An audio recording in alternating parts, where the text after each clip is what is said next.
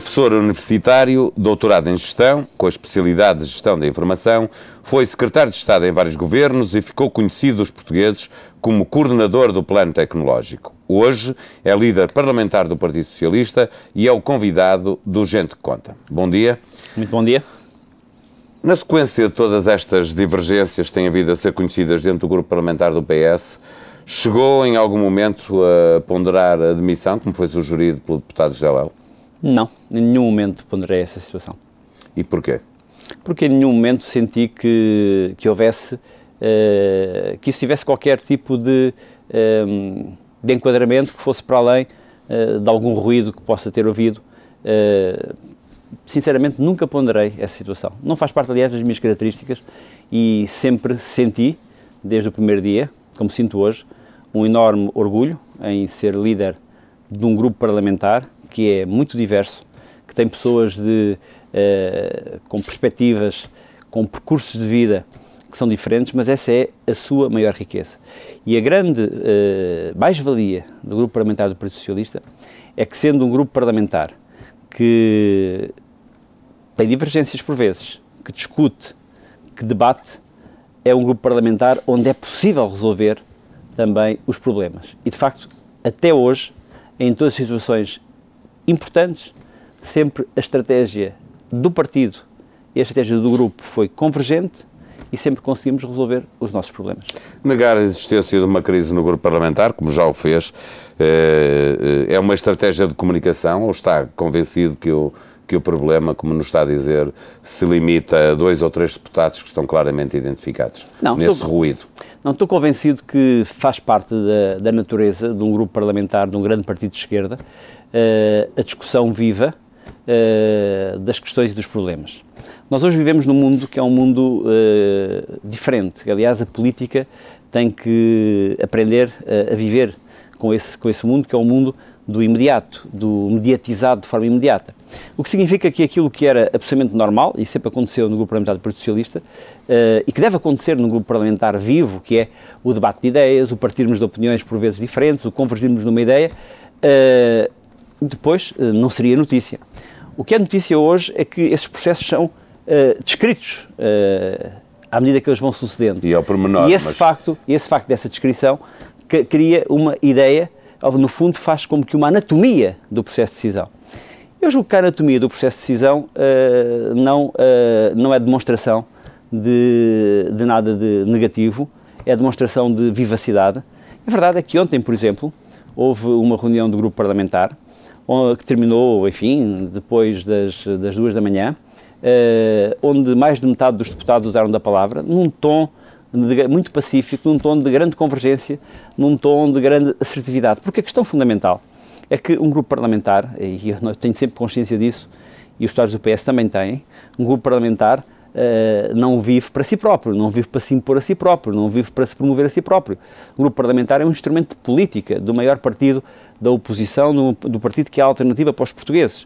E o nosso papel fundamental, é isso que nós fazemos, é denunciar aquilo que denunciar e propor, construir a alternativa. Repara, o Partido Socialista... Deixa-me deixa só dizer-lhe o seguinte, o Partido Socialista há oito meses tinha saído de umas eleições que, em termos de resultados, correram muito mal. Muita gente prognosticou uma longa travessia no deserto. Muita gente pensou mesmo que poderia haver fragmentações, problemas no Partido Socialista. E a verdade é que hoje dizem-nos os estudos de opinião, mas dizem-nos sobretudo o sentimento que nós temos quando falamos com as pessoas. Nós somos verdadeiramente, corporizamos uma alternativa.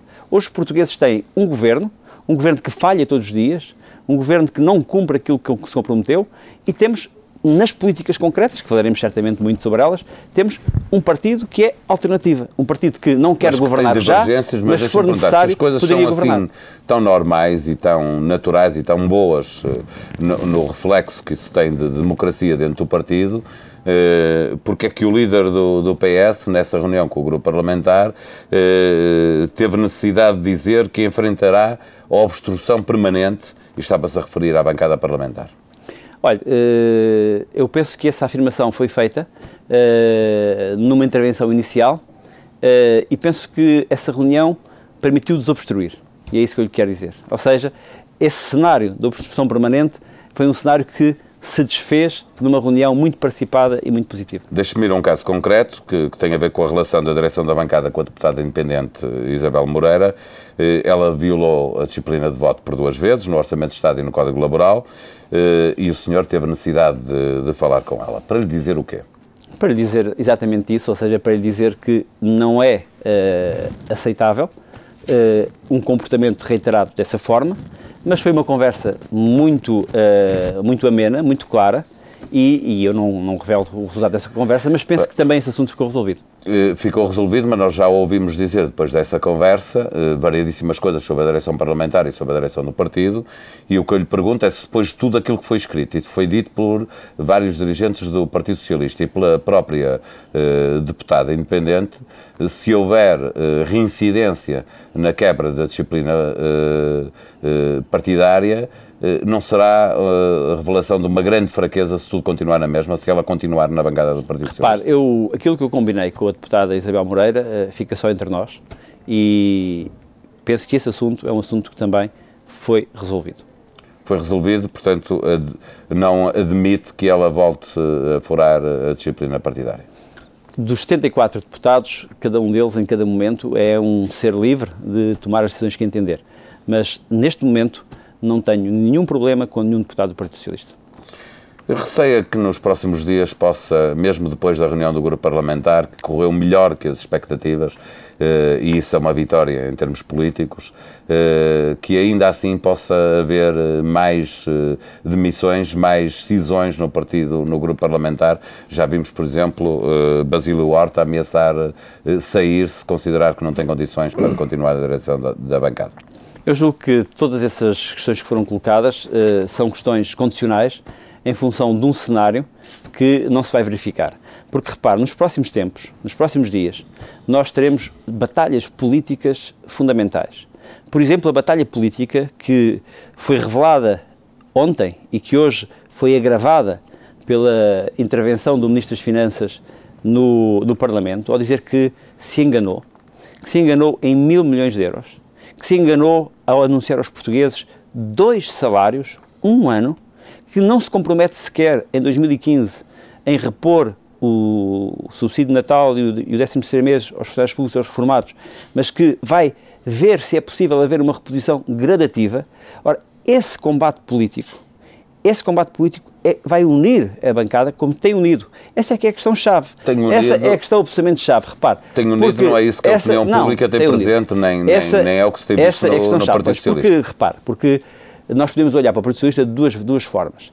Uma é aquilo que temos conseguido, aquilo que temos feito, aquilo que nós marcámos no terreno, os aquilo que fizemos e que dissemos que era preciso o país fazer e que, por não ter feito, entrou numa espiral recessiva espiral recessiva que obrigou, por exemplo, este orçamento retificativo com uma muito maior redução da margem do que aquela que poderia ter acontecido se não, se não tivesse acontecido, um aumento brutal do desemprego, estes anúncios que não estavam previstos de que afinal a austeridade vai gerar mais austeridade, essa é a forma de olhar para um partido político, que é os resultados que atingiu. Para, para resultados passarmos... que atingiu. Depois, como eu lhe disse há pouco, há a anatomia do processo de decisão. A anatomia do processo de decisão do Partido Socialista é exposta, mas isso faz parte da tradição do Partido Socialista. Mas deixe-me passar para passarmos assim. a outra fase da entrevista, perguntar-lhe só para terminar esta fase, eh, se admite que há no grupo parlamentar do Partido Socialista quem não tenha percebido isto. Quem não tenha percebido, de acordo com, com o discurso que nos está a fazer, que o combate do Partido Socialista é ao governo, eh, que há razões de queixa do governo, segundo o Partido Socialista, e há deputados do Partido Socialista que estão eh, a fazer com que eh, o Partido Socialista se perca em discussões internas que não fazem sentido no que diz respeito ao método de, de decisão. Eu julgo que as discussões internas fazem todo sentido. E a questão-chave é, uma vez definida, né, a partir dessa discussão, o rumo, seguir o rumo. Isso é aquilo que tem sido garantido. Ou seja, há discussões internas, essas discussões internas são mediatizadas, uh, isso faz parte da nova realidade, faz parte da realidade hoje da política, mas um partido podia ter duas atitudes perante essa situação. Uma era passar a ter uma direção autocrática, que não discutia, que não abria a discussão, para que se desse a ideia da paz, da paz podre, da paz dos cemitérios. Outra é discutir. Nós sabemos, é a vida, que discutindo isso é mediatizado. Os, os deputados discutindo também, muitas vezes, as suas opiniões, uh, enfim, são públicas e geram depois confronto público, confronto de ideias, salutar. O que é fundamental é perceber se, na síntese de tudo isso, se define um rumo e se esse rumo é cumprido. E o Partido Socialista definiu um rumo, como lhe disse, há oito meses éramos um partido interrogação, hoje somos, para os portugueses, uma alternativa forte, credível, com ideias claras, e essa é a grande vitória, e o Partido Socialista faz parte do caminho para essa vitória. Carlos Zorrinho, a liderança da bancada parlamentar socialista.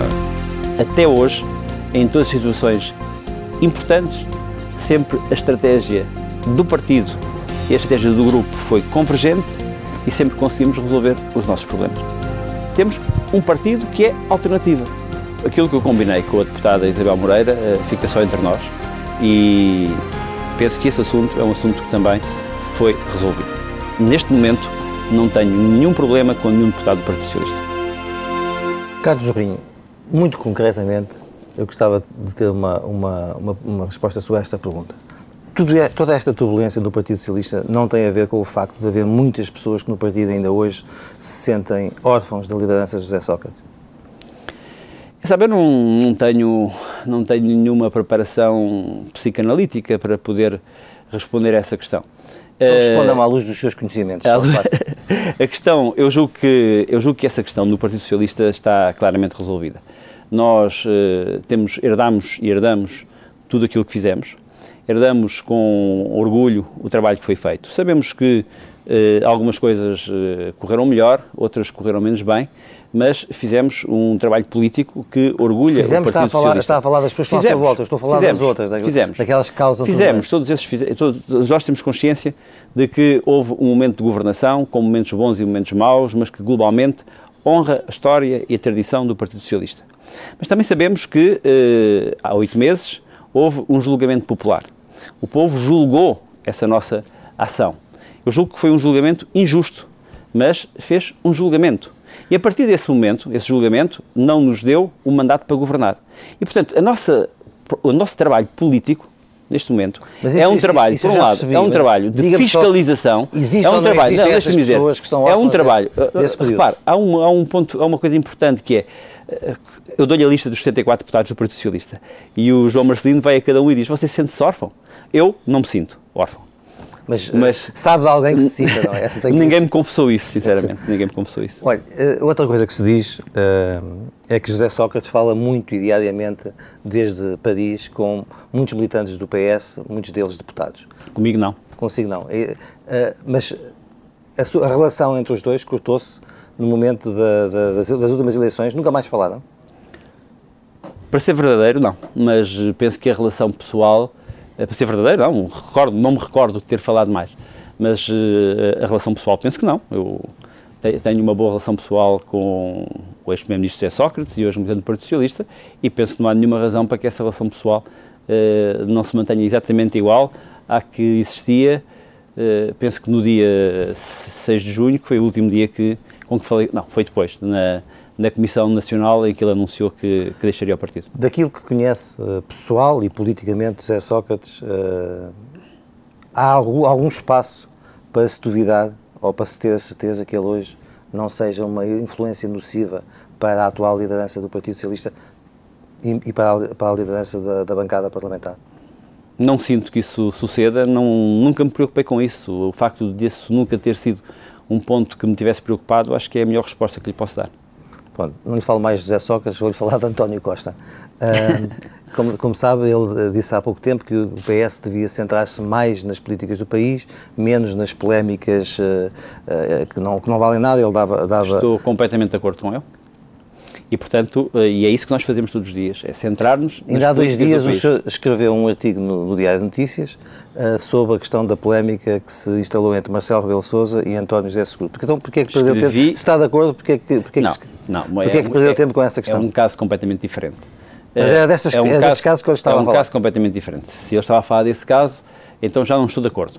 E porquê? Porque uh, o caso do comentário do professor Marcelo Rebelo de Sousa teve duas componentes que não permitiam que um dirigente responsável do Partido Socialista uh, se silenciasse perante ele. Uma questão é que um comentador com o perfil, as características, ex-líder do PSD, com a responsabilidade que tem o professor Marcelo Rebelo de Sousa, tem no mínimo a obrigação de estar informado quando faz um comentário. Eu fiquei indignado quando vi que eh, o professor Marcelo Rebelo de Sousa estava a fazer um comentário com base em documentos que não eram documentos verdadeiros. E depois, porque o Dr. Marcelo Rebelo Sousa fez uma coisa que não se faz, que foi um ataque de caráter.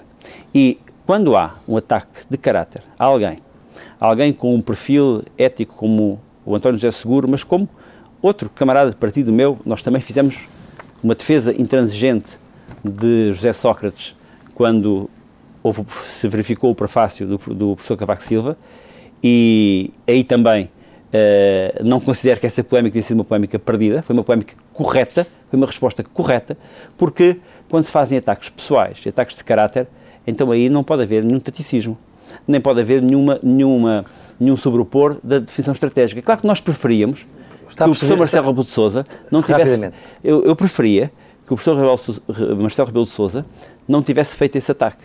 Esse ataque é um ataque que é feito sistematicamente por personalidades importantes ao Partido Socialista para procurar desviar-nos do nosso rumo. Nós não nos desviamos, mas há casos em que temos que desviar. Eu também, não, eu também não vou desviar do meu, que é falar-lhe de António Costa. Sim, Acha que, que, que, o percurso político de António Costa, que não sabe, que sabe, enfim, que vai passar pela Câmara de Lisboa, mas não sabe se vai em direção a Belém, se em direção a São Bento, também condiciona muito o atual, uh, atual, atual ambiente de polémica que passa pelo grupo parlamentar do Partido Socialista? Eu estou convencido que não condiciona absolutamente nada, até porque se alguém, se alguém sabe que, que ambições legítimas tem, é o Dr. António Costa. E, portanto, não nos condiciona absolutamente nada. O nosso objetivo.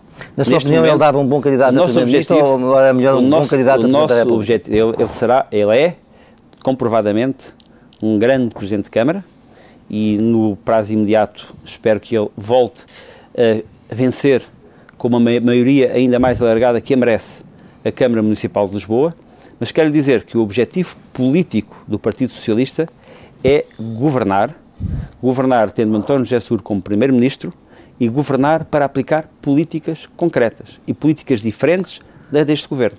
Políticas que ajudem o país a crescer, António Costa a criar seria emprego. um bom candidato a Presidente da República para o Partido Socialista? No, no tempo devido, o Partido Socialista escolherá o seu candidato. Eu acho que em política uh, fazer previsões a esta distância é um pouco, uh, é digamos, é um jogo, é um jogo uh, que não é sólido.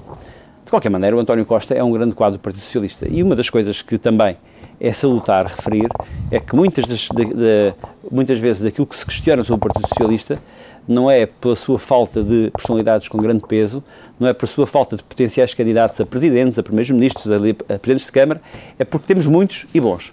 É sempre, é sempre bom para um partido ter esse problema, o problema de ter muitos e bons. Como é que são as suas relações com, com António José Seguro? Uh, diariamente trabalham? Uh, como é que se faz a ligação entre com, uh, sua com o secretário-geral?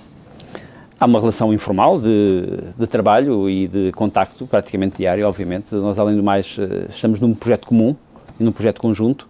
Do ponto de vista mais formal, eu, como líder parlamentar, sou membro do secretariado do, do Partido Socialista e, portanto, participo também portanto, nas reuniões formais. Quando José Léo diz que ele é que determina as, as, as políticas eh, do grupo parlamentar e que o senhor deve eh, sentir alguma angústia existencial por materializar essas, digamos, Sabe, estes desejos do secretário-geral, eh, isso tem alguma pouco, coisa a ver com a realidade? Há pouco o Paulo Aldeia fez ali, descreveu ali o meu, uma síntese do meu currículo, eu já tenho mais de 50 anos, já fiz muita coisa, as pessoas conhecem-me e sabem que eu posso ter muitos defeitos, posso ter, eh, tenho algumas virtudes, certamente, mas uma das virtudes que tenho é pensar para a minha cabeça, é ouvir as pessoas, é saber ouvir e tomar decisões. Eu considero, aliás, e tive a oportunidade de dizer ao José Lelo, que ele que me conhece há tantos anos, uh, enfim, essa afirmação não lhe ficou bem, mas a verdade é que uh, nós uh, conversamos, eu converso muitas vezes com o Dom José Seguro, como converso com os membros da minha direção, como converso com os meus deputados,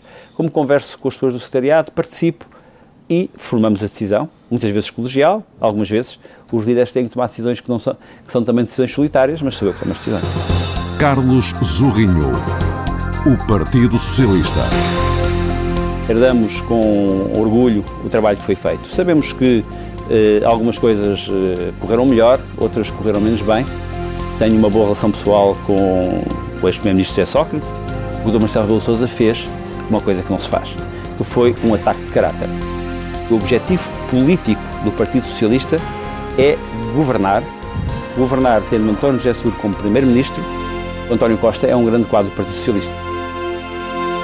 Carlos o memorando negociado e assinado por um governo do Partido Socialista com a Troika agravou o estado da economia portuguesa. Isso era uma inevitabilidade? Repare, uh, podia não ter sido, uh, embora neste momento uh, seja difícil fazer, enfim, nós não podemos, na vida real, fazer a demonstração matemática do que teria acontecido se, em março do ano passado, não tivesse, primeiro, o Bloco de Esquerda apresentado uma moção de censura. Primeiro, o Sr. Presidente da República, no discurso de posse, a seguir às eleições, ter feito um discurso que eh, basicamente enfraqueceu a capacidade do Governo em funções para enfrentar a crise. Percebeu nessa altura depois, que o Governo ia acabar por cair? Depois, depois o Bloco de Esquerda, seguidamente, apresentou, e é curioso ver estas movimentações, porque foi o Bloco de Esquerda que se seguiu ao Sr. Presidente da República apresentando uma moção de censura. E a seguir houve uma aliança entre toda a Câmara, Bloco de Esquerda, Partido Comunista, CDS, PSD, para derrubar um governo que tinha acabado de conseguir negociar um plano de estabilidade e crescimento, cujo objetivo era levar o país até junho e, em junho, fazer com que Portugal pudesse ter um tratamento similar ao que tem hoje Espanha, ao que tem hoje Itália, ao que tem hoje a Bélgica, ou seja, poder beneficiar de um apoio, de um apoio do Fundo mas, Europeu de Estabilidade Financeira, mas desculpe, sem que houvesse, a oposição não derrubou houvesse, o governo, a oposição houvesse, não aprovou sem que houvesse, um PEC 4 que, sem que, que houvesse, o governo não apresentou sem que houvesse, sem que houvesse uma intervenção, uma intervenção externa que essa sim é fortemente condicionadora e que nós temos que honrar a partir do momento em que houve. É verdade que uh, a oposição, ao não aprovar um PEC 4, obviamente que forçou o governo a pedir uma intervenção externa que o governo não desejava. E, portanto, é normal que o governo tenha feito o seu trabalho com grande dignidade, preparou o memorando, preparou um memorando em estado de necessidade. António José Seguro tem dito, e eu quero dizê-lo aqui também, nós honramos o memorando, mas não concordamos com tudo aquilo que está no memorando. Mas muitas das coisas que estão no memorando. Mas como não concordam, foi o Partido Socialista muitas que o das coisas que estão no e o assinou. Foi o Partido Socialista que o negociou em interação permanente com a Troika, ou seja, com o Banco Central Europeu, com o FMI e com a Comissão Europeia, com o CDS e com o PSD. Como sabe, o Bloco de Esquerda e o Partido Comunista, depois de terem derrubado o governo, criar o problema, não quiseram ser parte da solução. Portanto, negociámos com o PSD, com o CDS, portanto, com esses dois partidos também, porque eles tinham que concordar com o memorando, e negociámos num grande estado de necessidade. Porque a partir do momento em que o PEC 4 não estava aprovado, os mercados, e sabe as consequências, todos recordamos, as taxas de juros subiram brutalmente, Portugal passou a ter enormes dificuldades de se financiar e precisávamos mesmo daquele financiamento. Mas deixa-me perguntar-lhe uma coisa A partir daquele concreta. momento, deixa-me dizer-lhe uma coisa, a partir daquele momento, o financiamento era fundamental não era com era, o PEC 4, o conhecimento era fundamental. É, é verdade, mas, e, portanto, mas se assinatura... o Partido Socialista é muito importante para honrar este memorando uh, assinado com a Troika, e nós sabemos que, que internacionalmente isso conta, ter o principal partido da oposição uhum. uh, a viabilizar ou a apoiar as medidas que o governo maioritário vai decidindo de acordo com o memorando da Troika, a grande medida, a grande alteração que propõe o Partido Socialista é o do prolongamento por um ano deste, uh, desta intervenção. Não, é prolongar num ano. Mas é, é, a grande medida. Eu que lhe pergunto é se, uh, nas negociações que vão tendo com a Troika, nas conversações que vão tendo com eles, se alguma vez sentiram que havia alguma disponibilidade para discutir isto, se não agora, num futuro próximo. Eu não, não revelo, tenho feito, feito parte da das equipas do Partido Socialista que têm uh, reunido com a Troika, mas não, não revela, obviamente, o resultado dessas, o resultado dessas, dessas reuniões. Mas uh, sentimos uh, sempre que há uma consciência global de que é preferível um país poder ter mais tempo para cumprir um objetivo e ter com isso capacidade de cumprir esse objetivo sem destruir os fatores que levarão a que ele seja cumprido. Ou seja, sem destruir a capacidade da sua economia, sem destruir a capacidade da sua base de proteção social, sem deixar de, sem, sem agravar da forma como está a ser agravado o desemprego. E quer dizer o seguinte: a nossa, a nossa grande divergência não é apenas essa. Nós, por exemplo, dissemos desde o primeiro momento que não teríamos cortado, e não teria sido necessário cortar, não teríamos cortado o 13 mês uh, o ano passado, como foi cortado. Nós dissemos que dois salários este ano é excessivo e mostramos porquê. Nós dissemos que era um erro brutal aumentar o IVA da restauração. E nós estamos a ver agora como as receitas fiscais estão a descer, se estão a perder empregos, a fechar restaurantes, a fechar toda a cadeia de procura. Ou seja, esta espiral recessiva não estava no memorando. E este orçamento retificativo, que foi agora apresentado, tem uma parte que é compensação do déficit do ano passado. Portugal, aliás, vai, vai ter uma situação, se calhar, caricata, que é ter, o ano passado, não ter um déficit 5.9, mas um déficit 4, e para o ano ter um déficit superior, com muita dificuldade, ter o déficit 4.5. Ou seja, não só eh, é um orçamento que compõe essa, essa, essa, essa operação do Fundo de Pensões, é também um orçamento que uh, esgota aquela margem. A margem que o Partido Socialista tinha proposto que devia servir para não cortar um salário. Porquê? Porque haveria receita, mais receita, porque haveria políticas de fomento ao crescimento, havia menos política de, de ataque, por exemplo, às atividades económicas.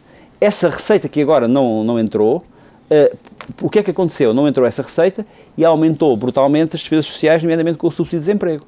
E, portanto, a margem que nós tínhamos para não cortar um salário aos portugueses foi gasta por este governo a pagar subsídios de desemprego. É, Esta é uma dos, boa diferença, é uma imagem de uma boa diferença política e uma margem que, mesmo no quadro do memorando, é possível ter políticas diferentes. A propósito dos subsídios de, de, férias e de Natal, que a função pública não terá este ano, no próximo, e sabemos agora também em 2014, eh, eu digo sabemos agora, embora Exatamente. haja declarações políticas de responsáveis do, do Governo, designadamente o Primeiro-Ministro, eh, que já tenha referido isso, mas o debate fez pensando que em 2015 eh, voltariam Em 2014 voltariam. Acha, 2014, exatamente, agora 2015. Acha que os portugueses foram enganados? Acho que sim.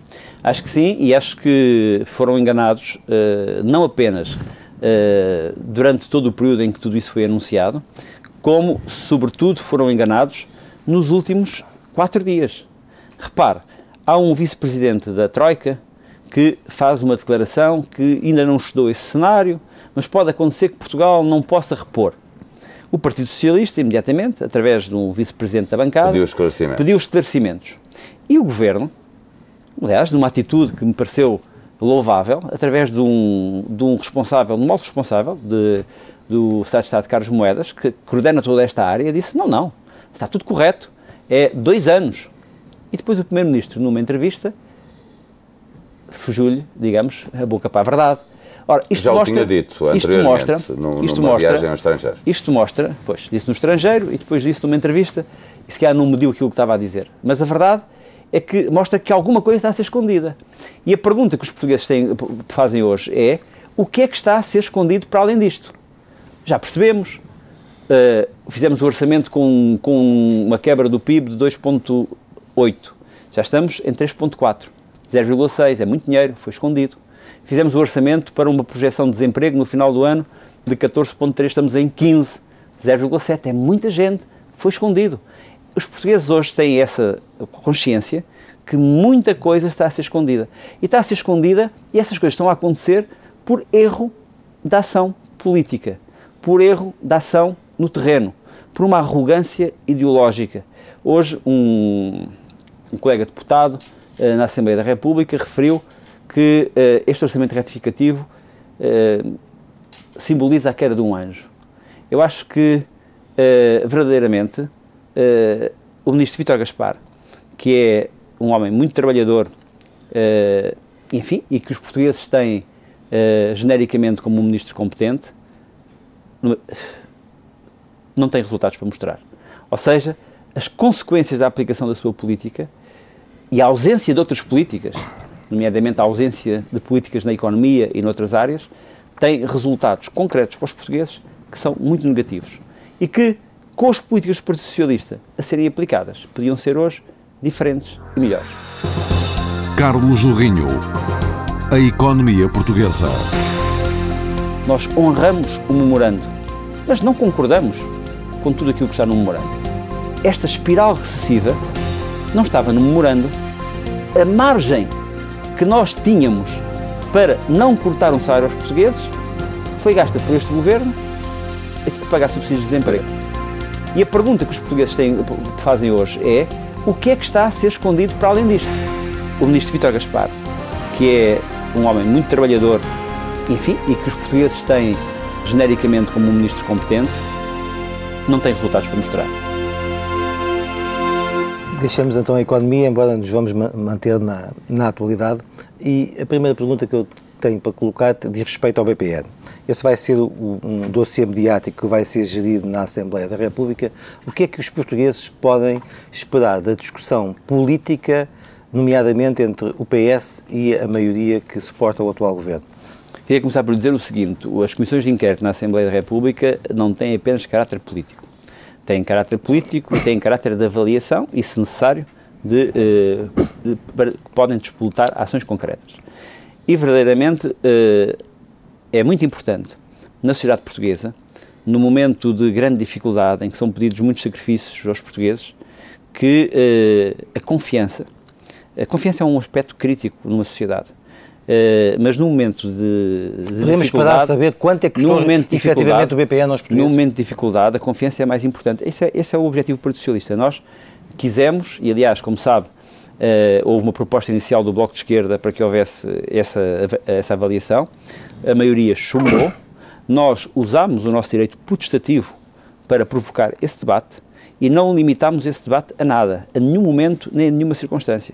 Nós queremos saber o que é que levou a que o, a que o BPN tivesse que ser nacionalizado, como é que ele foi gerido, enquanto foi gerido uh, no quadro de um banco com maioria com capital público e todo o processo que levou à sua privatização. E nós faremos tudo o que estiver ao nosso alcance para que os portugueses saibam exatamente tudo. Porque, repare, uh, eh, 8 mil milhões de euros, que é o custo global desta operação, Onde é, que, é, vai, onde é que vai buscar esse é número? Muito, esse, é número, muito, esse número é não está auditado. É o, é o, número que se tem dito. Mas é, o, que, não, está auditado são 2,5, fala-se de uma verba entre 5 a 8. Vamos ver. Entre 5 a 8, seja qual for o número, é muito dinheiro. É preciso perceber exatamente o que é que aconteceu com esse dinheiro. E é preciso perceber isso para reforçar as relações de confiança entre o Estado e os cidadãos, entre a regulação e a sociedade. Mas acha que está afastado o perigo do Partido, do Partido Social Democrata e o CDS quererem colocar apenas o enfoque na nacionalização para atingir o Partido Socialista e José Sócrates e o PS, por seu turno, de estar focado na, no, no, no, primeiro desastre, no, no, primeiro momento e agora na alienação para focar nós não queremos, no PST não, nós não, e no chamado cavaquismo que esteve tão nós não fazemos, presente neste, não, nós não, neste desastre chamado BPN. Nós não queremos atingir ninguém. Não temos, eu disse várias vezes que este não era um, é um inquérito para é uma questão de inquérito para apurar factos, não para, não para hum, atacar pessoas e não fazemos nenhuma distinção entre os vários períodos. Agora, isto é, é preciso perceber uh, todo o processo na globalidade.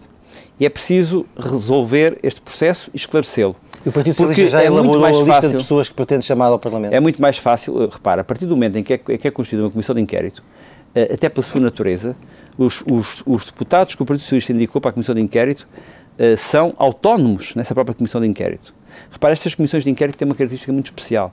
Uh, a partir de agora, uh, nem o líder do Partido Socialista, nem o líder parlamentar vão comandar a ação desses deputados. Esses deputados estão mandatados para fazer, para, fazer, para fazer uma ação de inquérito, enquanto deputados nessa comissão. Esta é uma comissão muito especial. Admite que haja surpresas nos nomes das pessoas que vão ser chamadas a essa comissão? Não sei o que é que está, o que é que está a querer referir com, com surpresas, uh, mas neste momento não admito nada, porque nem sequer, como lhe digo, nem sequer vou ter, uh, como líder parlamentar, faz parte da, do meu comportamento ético. Obviamente, uh, gostaria de estar informado sobre o que acontece na Comissão, mas não influenciarei aquilo que lá vai acontecer. O Presidente da República tem, tem uh, escusado a comentar-se casos da atualidade política. Estou-me a lembrar, por exemplo, agora desta, desta questão dos subsídios de férias e do, e do Natal que os funcionários públicos vão ver retirados ainda em 2014. O Presidente da República tem mantido um, grande silêncio depois daquelas polémicas que, que o afetaram. acha que ele está um bocadinho ou um pouco isolado do país e refugiado no Palácio de Belém desde essa altura?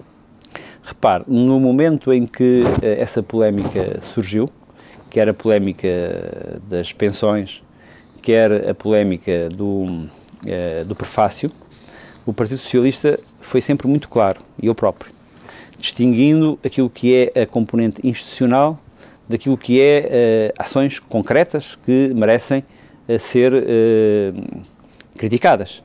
E sempre fizemos, ao mesmo tempo que fizemos a crítica concreta e específica a um comportamento, sempre fizemos um apelo importante, que foi o apelo a que o Presidente da República, enquanto instituição, continuasse a fazer a sua magistratura de influência. Neste, ca neste caso, sentido, neste caso dos, dos sentido, jornados extra, no tem sentido, feito essa, essa magistratura de influência? No sentido do crescimento e do emprego. Repare, provavelmente o Sr. Presidente da República, até o momento em que estamos a conversar, não teve ainda a oportunidade de o fazer, mas estou convencido que na primeira oportunidade o fará, porque o Sr. Presidente da República tem feito uma magistratura de influência no sentido de chamar a atenção do Governo que é necessário, para ter uma política de consolidação orçamental, não descuidar a questão do crescimento, não descuidar a questão do crescimento do, do, emprego e ter uma perspectiva de, eh, de diálogo social importante. E repare, deixa-me dizer-lhe o seguinte. Muito rapidamente. Só, só, muito rapidamente para dizer o seguinte.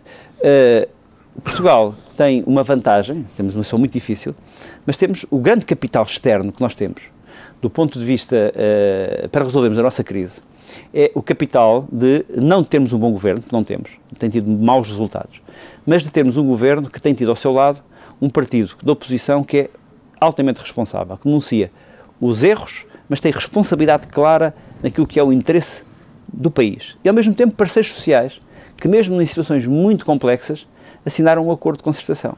E o governo tem maltratado, tem maltratado esse capital fundamental. Quer na relação com o Partido Socialista, quer na relação com os parceiros sociais. Peço desculpa, pessoal, e o Sr. Presidente, não, e o Sr. Presidente da República teve e julgo que deve continuar a ter, veria com bons olhos continuar-se a ter, essa dupla magistratura, chamar a atenção do, do Governo que o crescimento e o emprego são fundamentais para a conciliação orçamental e que o diálogo social é fundamental para ultrapassarmos a crise. O Tribunal Constitucional chumbou o diploma que criava o crime do enriquecimento ilícito porque eram violados eh, dois, eh, dois princípios, um dos quais da presunção da inocência. O Partido Socialista já reclamou, reclamou vitória sobre essa questão, gostaria que não me repetisse isto aqui. O que eu lhe pergunto era o seguinte, o que é que é possível fazer para que a criminalização do enriquecimento ilícito venha a avançar e seja dada essa possibilidade de combate a uma, a uma, a uma chaga que está aberta na sociedade portuguesa. O João vai-me vai -me desculpar, mas eu tenho que dizer que foi uma grande vitória do Partido Socialista. Pronto, está dito porque, agora... porque, repare, porque, porque na altura em que nós votámos, e votámos sozinhos, e votámos com muita coragem, muitos dos comentadores políticos nos atribuíram uma grande derrota. E, portanto, nós tínhamos consciência que tínhamos razão e, portanto, neste momento tivemos uma grande Como é que vitória. Se avança, Carlos e essa grande vitória é, sobretudo, uma grande vitória dos cidadãos em Portugal. Porque, repare, esta questão do enriquecimento ilícito estava a começar a contaminar outras áreas. Por exemplo, há uma, uma visão nesta... Carlos Rinho, agora como é que é? Vamos avançar rapidamente não, nisto? há uma visão... O Partido Socialista vai ficar aqui a reclamar a Há uma visão, não. Há uma visão da atual Ministra da, da Justiça, que é preciso referi-lo, que é uma visão de inversão uh, da perspectiva da justiça e, e uma visão uh, de que os cidadãos têm que demonstrar a sua própria inocência. Isso é muito perigoso, estava a contaminar outras áreas, como por exemplo as declarações uh, de IRS, a criminalização dessas de, de, de, O Partido Socialista vai se empenhar, o Partido Socialista vai se empenhar, solução. vai se empenhar naquela solução que propôs e que consideramos que é a solução adequada. É que chamamos enriquecimento, penalização do enriquecimento injustificado. É uma excelente medida, é um excelente diploma. Perdemos oito meses com estas ilusões inconstitucionais, como dissemos no primeiro momento, e já podíamos estar a penalizar de facto quem tem enriquecimento injustificado em benefício de Portugal e dos portugueses. Em duas ou três frases, vai ser fácil o consenso entre o PS e a maioria no que respeita à, à constitucionalização uh, da, da dívida do déficit? Está-me a fazer, Os limites uma, está a fazer, está a fazer uma pergunta uh, com armadilha porque eh, nós eh, não consideramos que os limites estruturais tenham que estar na Constituição. Tenham que estar na Constituição. Nós consideramos que esse, esse, esses limites devem estar Seja devem estar na Constituição, seja numa lei de valor reforçado, valor vai reforçado. ser fácil encontrar esse consenso entre o PS e o PST? Eu espero que sim, porque a posição do Partido Socialista é muito clara, foi dita desde sempre, é, é aceitável por todas as instituições. Nós achamos que há uma lei de valor reforçado, uma lei que tutela outras leis, que é a lei de enquadramento orçamental e que aí deve estar refletido esse, é, esse, esse, essa regra de ouro. Embora também consideremos, deixe-me dizer-lhe o seguinte, que eh, nós não podemos uh, focar-nos apenas nessa regra de ouro. Nós vamos ter para, para a semana a discussão do tratado, aqui, uh, a adoção do tratado, uh, do novo tratado da União Europeia. Esse tratado também consolida essa, mesma, essa mesma regra e esse mesmo tipo de regras. Mas é um tratado muito insuficiente. É um tratado que esquece outras regras de ouro, que é as regras de ouro do crescimento, as regras de ouro do trabalho uh, em conjunto entre a União Europeia, do financiamento de projetos, do mercado, do mercado da energia, da, do desenvolvimento da Europa. E, portanto, nós, Partido Socialista, estamos a trabalhar para, em conjunto com outros, para a semana, por exemplo, vou estar em Bruxelas, com outros líderes. o tratado? Deixe-me responder. O Partido Socialista votará a favor do tratado. Mas votará a favor do tratado, mas, ao mesmo tempo, apresentará um projeto de resolução para que se desenvolva desde já um movimento na Europa e nós estamos a trabalhar junto de outros partidos socialistas europeus e também de outros governos europeus para que isso seja um movimento que transcenda Portugal, para que haja um complemento ao tratado, para que haja um protocolo adicional.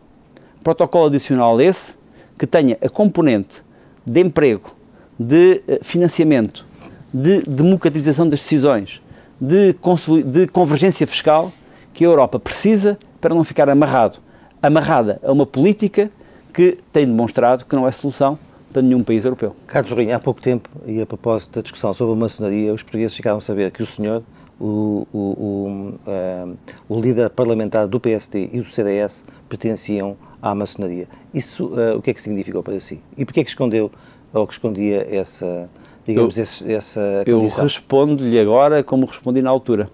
Uh, a minha vida é absolutamente transparente. Eu acho que em Portugal uh, temos ido no caminho certo na, naquilo que é o registro de interesses dos detentores de cargos públicos. Acho que, aliás, que devíamos alargar um pouco o âmbito daqueles que são obrigados a fazer registro de interesses. E esse não, não é concordo. E esse não é relevante. Deixe-me dizer que, que vai perceber a minha resposta não concordo que qualquer cidadão português seja obrigado a fazer registro dos seus valores e das suas crenças. Carlos Zorrinho, a atualidade nacional. Nós queremos saber o que é que levou a que o, a que o BPN tivesse que ser nacionalizado. O Sr. Presidente da República tem feito uma estatura de influência no sentido de chamar a atenção do Governo. Perdemos oito meses com estas ilusões inconstitucionais, como dissemos no primeiro momento, já podíamos estar a penalizar de facto quem tem enriquecimento injustificado. Não concordo que qualquer cidadão português seja obrigado a fazer registro dos seus valores e das suas crenças.